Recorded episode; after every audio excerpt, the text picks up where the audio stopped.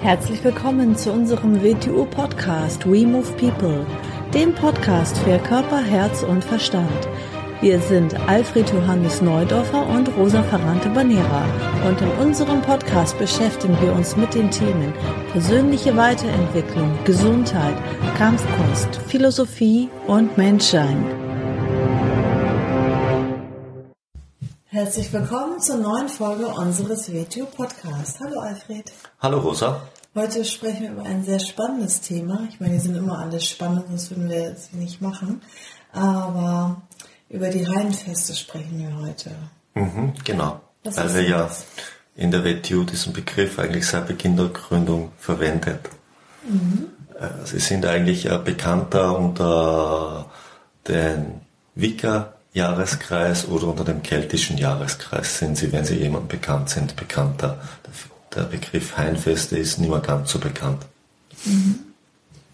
Und der Hain ist ja ursprünglich ein Hain, ist, sagen wir es mal so, eine Wiese oder ein Raum. Und das Wort Hainfeste alleine drückt es schon aus. Es gibt, es gibt dem Jahreskreis eine Begrifflichkeit, das wäre es ein Raum, den man betritt. Also wird man eine Wiese betreten mhm. den Hain des Jahres. Mhm. Ist ja auch der Jahreskreis, also Wicker Jahreskreis, keltischer Jahreskreis oder Erdkreis, was man öfter hört. Der Papst gibt den Segen Urdi, Urdi et Orbi auf den Erdkreis, ein alter Begriff, wo, wo die Welt als, eine, als ein Raum betrachtet wird und nicht der Fläche nach, sondern der Zeit nach. Mhm. Also würde man einen Raum betreten, der aus Zeit besteht. Mhm. Es sind ja acht Feste, ne? Es sind acht Feste, sogenannte vier Mondfeste und vier Sonnenfeste. Die Sonnenfeste sind eigentlich jedem Menschen bekannt unter, unter der Tag- und Nachgleiche im, circa am 21. März und 21. September und den Höchststand der Sonne am 21. Juni circa und den Tiefstand, also den kürzesten Tag im Jahr, den 21. Dezember. Die Mondfeste sind äh, nicht mehr ganz so geläufig in der ursprünglichen Form. Man kennt aber einige von ihnen in den christianisierten Festen, die sich im Umkreis befinden, weil das Christentum als die Kelten, die Germanen christianisiert wurden, haben den Raum um viele dieser alten Feste einfach christianisiert. Zum Beispiel um den 1. Dezember hat es früher einen Feiertag gegeben, Maria Lichtmess. Ist nicht mehr ganz so bekannt, weil es inzwischen kein gesetzlicher Feiertag mehr ist, aber es war mal einer. Genau, das wollte ich gerade fragen. Es gibt ja in vielen, vielen Kulturen diese oder ähnliche Feste. Ja, ja. Also, mhm. In abstrakter Form nehmen wir die asiatischen Triagramme, diese acht Triagramme, aus denen die im I Ching angeführt sind, oder man sieht sie schön auf der koreanischen Flagge, äh, kann man auch als acht Punkte im Jahr beschreiben. Also eine große Ähnlichkeit mit unseren, mit unseren Hainfesten aus unserer Kultur. Die Hainfeste beginnt man mit Samhain, eigentlich äh, heute geläufig unter Halloween oder unter Katholiken aller Heiligen, aller Seen. Nicht, weil dort das Jahr beginnt. Bevor der julianische Kalender eingeführt wurde, war ja der Jahresbeginn nicht der 1. Januar, sondern der 1. März oder der 25. März. Mhm. Und also um Ostern. In diesem Bereich ist Ostern eigentlich. Mhm. Und die Feste, also habt Feste, vier Mondfeste. Die Mondfeste sind Samhain, das ist um den 1. November, äh, Imbolg um den 1. Februar, Beltane um den 1. Mai und Lugnasad um den 1. August. Und viele dieser Zeitpunkte drehen sich auch heute noch Feste und Rituale. Denkt man an Beltane, an den Maibaum. Kommen wir nachher noch, mhm. noch kurz dazu. Beginnen wir mit Samhain, weil dort äh, ursprünglich der da nicht, weil das Jahr beginnt, aber der Jahreskreis beginnt.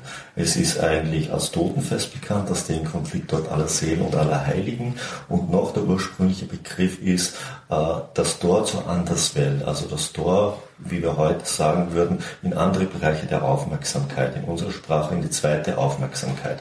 In diesen Tagen ist der Überlieferung nach äh, die Pforte in die zweite Aufmerksamkeit geöffnet. Aus dem Grund spricht man auch von fester Toten. Man könnte in Kontakt mit ihnen treten in dieser sehr bildlichen Sprache. Mhm. In moderner Variation haben wir jetzt aus Amerika importiert das Halloween-Fest. Mhm. Dann kommen wir Dann kann man, wir sprechen zuerst mal kurz ein bisschen über die Feste und dann sage ich noch, weshalb wir es überhaupt mhm. verwenden. Weil wir es ja nicht in diesem Sinn verwenden als heidnische alte Feste, sondern aus anderen Gründen. Dann kommt Jül. Jül ist um den 21. Dezember, also der kürzeste Tag im Jahr. Äh, Jül ist ursprünglich ein Fest für den Welt- und Lebensbaum. Die Bäume waren ja für die alten Germanen und Kelten ganz, ganz, ganz wichtiges. Und die haben, haben sie ja groß verehrt. Ein Überbleibsel davon ist christianisiert worden, es ist der Christbaum, der geschmückte Christbaum. Natürlich in ganz abgewandelter Variante, denn wenn man sich ein bisschen mit der alten Geschichte von Europa in dieser Weise beschäftigt, kommt man drauf, dass es ja keine Kirchen oder sowas gab im Christentum, sondern ihre Tempel waren der Wald oder im Wald. Und oder in den Dorfplätzen war in der Mitte des Dorfes oder der Städte war ein sogenannter Pfahl, ein Opferpfahl aufgestellt, das sehr an den, an den, an den äh, an den Opferpfahl der Indianer erinnert, in der Mitte des Dorfes, der auch ausgearbeitet war. Und, und rundherum sind auch immer Bäume gestanden, weil diese Bäume wurden geschmückt. Äh, in ältester Zeit natürlich für uns heute sehr grausam, weil dort wurden die Opfertiere oder Opfermenschen hineingehängt. Eigentlich könnte man sagen, der Ursprung des Christbaums.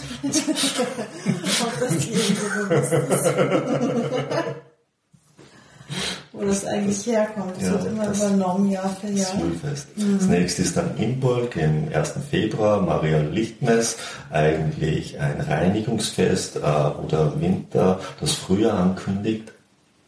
Natürlich das nächste ist Rosaria, hm, sieht man schon die Ähnlichkeit mit Ostern, mhm. die Frühjahrstag- und Nachtgleiche. Dann als nächstes der 1. Mai, eigentlich natürlich der Maibaum, wieder ein Baum, natürlich wieder Welt- und Lebensbaum. Und der 1. Mai auch ein, ein großes, die Mondfeste alle mit Fruchtbarkeit in Verbindung waren und der 1. Mai besonders aus dem Grund ist am Tag davor die Walpurgisnacht, mhm. die große Tanz der Hexen. Wieso mhm. Hexen? Im ursprünglichen Sinn war, war der, das 1. Mai-Fest oder das Fest zum 1. Mai ein Fruchtbarkeitsfest und wo es eine sehr offene und freie Sexualität geliebt wurde. Heute würde man das als Orgien bezeichnen, in der vorchristianischen Zeit.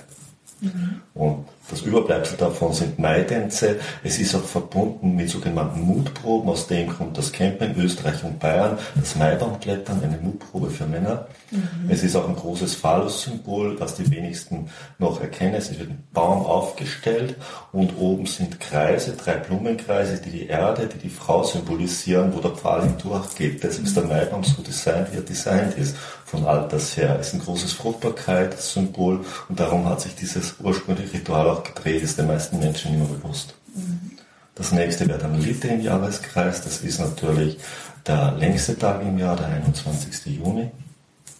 Dann kommt Lugnasad im September, wo wieder ein christlicher Feiertag herumgebaut worden ist, Mitte August, ein katholischer, die, ich glaube, Christi Himmelfahrt ist, glaube ich, das. Ich weiß es jetzt gar nicht mehr auswendig. Na, Maria Himmelfahrt ist im August. Maria Himmelfahrt. Sind also alle christianisiert worden. Eigentlich auch wieder die Ernte wird eingebracht. Ein großes Erntefest eigentlich.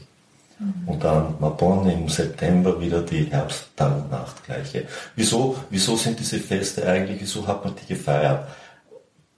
Den meisten Menschen, wenn man heute in moderner Sprache reden würde, was uns ja wieder ein bisschen bewusst wird, wenn man an Umweltschutz denkt, wenn man all diese Dinge denkt, natürlich nur in sehr, in sehr abgeschwächter Form wird es uns bewusst, dass wir in irgendeiner Einheit mit dieser Mutter Erde leben, also mit dem Planeten Erde. Und uns wird bewusst, dass die Erde eine Art von Lebewesen ist. Natürlich nicht wir Menschen. Wir können, unsere Wahrnehmung der Erde ist diese Kugel, unsere Wahrnehmung ist nicht als Lebewesen. Wenn wir uns jetzt als die Mutter Erde als Lebewesen betrachten, dann ergehen wir irgendeine Funktion in ihrem Körper, den wir nur sehr beschränkt wahrnehmen, da wir ja eine dreidimensionale Welt wahrnehmen und nicht die wahre Gestalt in einer höheren Dimensionsebene der Erde. Nehmen wir an, es gibt elf Dimensionen und die Gestalt der Erde ist eine elfdimensionale und wir Menschen leben in einer Welt, in der wir Objekte wahrnehmen, also drei Dimensionen und noch eine vierte Dimension nehmen wir wahr, die nehmen wir aber als Leben wahr, als Zeit. So. Also wie? Wir nehmen also die Erde sehr beschränkt wahr. Das ist ungefähr so, stellen wir uns eine Ameise vor, wenn die einen Menschen sieht, was wird sie von ihm wahrnehmen? Nicht sehr viel aus der Sicht der Ameise. Mhm. Und wir innerhalb der Erde eine Funktion ergeben, wie bei uns alles, was im Körper ist, eine Funktion hat, die uns vielleicht nicht bewusst ist. Mhm. Und der Jahreskreis hat den Menschen in einer sehr einfachen, ursprünglichen Form diesen Zusammenhang mit den Kreislaufen der Erde bewusst gemacht. Und die Erde ist wieder eingebunden in das Sonnensystem, in die Sonnenaktivitäten und all das. Und wir Menschen, wir Menschen, wir sehen uns nur als Objekte auf dieser Erde. Und uns heutigen Menschen ist das fast ganz verloren gegangen. Erst durch den Umweltschutz betonen wir eine Seite davon eigentlich erst wieder. Also uns ist aber nicht die wirkliche Dimension von dem bewusst. Und der Jahreskreis ergibt eine Art, dass du ein bisschen dieses, diesen Lebenskreis der Erde zu spüren beginnst, in den der Mensch eingebunden ist. Wir haben auch äh, unsere Hauptseminare, unsere Hauptseminartermine auch danach benannt. ja, wir, wir, haben, wir, wir, versuchen, wir versuchen um diese acht Jahrespunkte nicht genau auf diese Tage, das geht überhaupt wir nicht. Wir viel, viel mehr. Das geht ja, und es geht ja. ja gar nicht, dass wir Seminare darum herum mhm. binden. Wieso? Geht gar nicht darum, dass das den Menschen so bewusst ist, sondern weil seit, man könnte sagen, seit tausenden von Jahren der Mensch innerhalb dieser Kreisläufe gelebt hat und sein Körper sie immer noch empfindet. Auch wenn das Denken sie nicht nachvollziehen kann. Wir leben auf der gleichen Erde wie die Menschen vor 30.000 Jahren auch wenn uns diese Kreisläufe und das Leben der Erde vielleicht weniger bewusst ist. Ich denke, dass sie den Waldläufern vor den Bauernzivilisationen viel bewusster waren als uns, weil sie viel enger in ihrem Leben eingebunden waren und sie gespürt haben. Und wir müssen auf eine neue Art das auch wieder spüren. Das heißt nicht zurück zu einer, zur Natur im ursprünglichen Sinne, wo man da sehr viel lernen kann, sondern wir müssen in, der, in unserer modernen Welt auch trotzdem wieder erkennen, dass wir auf der Erde leben und für die Erde eine Funktion erfüllen, wie in uns selbst. Vielleicht sind wir das Nervensystem der Erde, ohne dass uns bewusst ist. Wie sich eine Nervenzelle in meinem Körper selber wahrnimmt, weiß ich nicht. Mhm. Aber vielleicht ist die Menschheit an sich so etwas wie das Gedächtnis oder das Nervensystem der Erde als Menschheit gedacht. Und dann ist das momentan in keinem sehr guten Zustand. Und um das ein bisschen in einer einfachen Form aus dem Grund haben wir nicht willkürliche Punkte gewählt, sondern versuchen, um diese Punkte herum Seminare zu bilden, um diesem alten Kreislauf gerecht zu werden mhm. und ihn nicht vergessen zu lassen. Jetzt hast du schon äh, all meine Fragen, die ich eigentlich äh, stellen wollte, schon beantwortet. Ähm, vielleicht kannst du noch was dazu sagen, was mich noch äh, persönlich interessieren würde. Warum sagt man Sonnen- und Mondfeste? Es gibt ja sozusagen Sonnenkulturen, Mondkulturen. Willst du dazu vielleicht ja, ein bisschen ja, was sagen? Ja, zuerst mal ganz einfach natürlich. Äh, Jül, der 21. Dezember. Ostaria, der 21. März, die Tag- und Nachtgleiche. Lite, der 21. Juni, der höchste Sonnenstand. Mabon, die Herbsttag- und Nachgleiche ganz klar hat mit der Sonne zu tun. So, jetzt zu den anderen. Das sind die Hauptfeste. Das sind, das sind die Sonnenfeste. Zu mhm. den anderen. Samhain wird gefeiert am 11. Neumond des Jahres. Mhm. Ursprünglich um den 11. Neumond. Also Imbol wird gefeiert zum, um den zweiten Vollmond nach Jöl. Beltane wird gefeiert um den fünften Vollmond nach Jül. Äh, äh, Lugnasat wird gefeiert um den achten Vollmond nach Jül. Und Samhain wird gefeiert um den elften Neumond im Kalenderjahr, aus dem Grund Mondfeste. Mhm. Sie haben also mit dem Mond zu tun. Drei davon mit dem Vollmond, eines mit dem Neumond. Mhm. Aus dem Grund Mondfeste. Und die anderen vier Feste beziehen sich auf Sonnenstände. Mhm. Dann kommen wir wieder dahin, es gibt Kulturen, die ihre Jahresbeschreibungen oder ihre religiösen Beschreibungen um die Sonne herum gebaut haben und dann gibt es welche, die es um den Mond herum gebaut haben. Nehmen wir den Islam, ein typisches, eine typische Religion, die um den Mond gebaut ist. Das muslimische Jahr ist im Mondzyklus beschrieben. Der Ramadan hat mit dem Mond zu tun. Die alten Ägypter typisches Sonnenfest Ra. Mhm. Die alten Babylonier typische Mondkultur. In ihrer Beschreibung, wie sie es ja beschreiben, wie sie das beschreiben. Interessant. Und für den für einen Menschen persönlich ist es einfach, dass man mal weiß, dass es das gibt. Man weiß, dass es das gibt und dass man, wenn man das Jahr ganz abstrakt betrachtet, läuft Jahr für Jahr dahin und man erkennt nicht einen Kreislauf des Lebens, in dem alles wiederkehrt. So wie das Leben selber. Und das, wenn man ein Jahr so betrachtet, das Kreislauf des Eingebundensein in ein Netzwerk des biologischen Lebens und des Seins, dann kann einem davon sehr viel bewusst werden.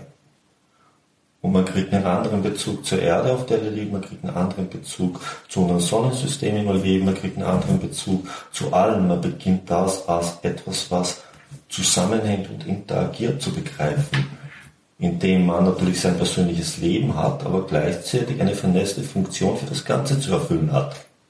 Und darüber sollte man sich mal Gedanken machen. Alles, was existiert, erfüllt eine Funktion für etwas Größeres. Und darüber sollte sich jeder Mensch für sich und die Menschheit für sich mal Gedanken machen. Was könnte ihre Funktion im größeren Zusammenhang sein? Kann man sagen, ja, vielleicht ist da keiner. Na, ich denke schon, dass da eine ist. Weil wenn wir uns die Natur so anschauen, dann sehen wir ein riesen, riesen Netzwerk, das uns, wo wir gerade erst an der Oberfläche kratzen und zu verstehen beginnen. Dass das alles ein bisschen mehr zusammenhängt, als uns vielleicht lieb ist. Dass wir dazu tendieren, es zu vereinfachen und aufgrund dieser vereinfachten Sichtweise damit bis zu banale Lösungen suchen, die der Sache nicht gerecht werden. Und uns selber als Menschen und Menschheit vielleicht nicht gerecht wird. Kann ich sagen, was das Ganze mit Wing Chun zu tun? Natürlich hat es was damit zu tun. Alles, in, was im Leben, womit man sich beschäftigt hat, mit dem Leben an sich zu tun. Und nichts anderes ist ja Wing Chun, dass wir mehr Verständnis über uns als Menschen bekommen, über sich selber, über den eigenen Zusammenhang, der eigenen Zusammenhang zwischen Denkzentrum, Gefühlszentrum, Bewegungszentrum und das Ganze ist natürlich eingebunden in den Kreis von Wechselwirkungen mit deinen Mitmenschen, mit der Natur, mit der Erde, mit allem. Und auch ein Gegner ist im Prinzip nur eine nicht sehr liebsame und nicht sehr erwünschte Vernetzung mit der Umwelt, wo wir umgehen müssen.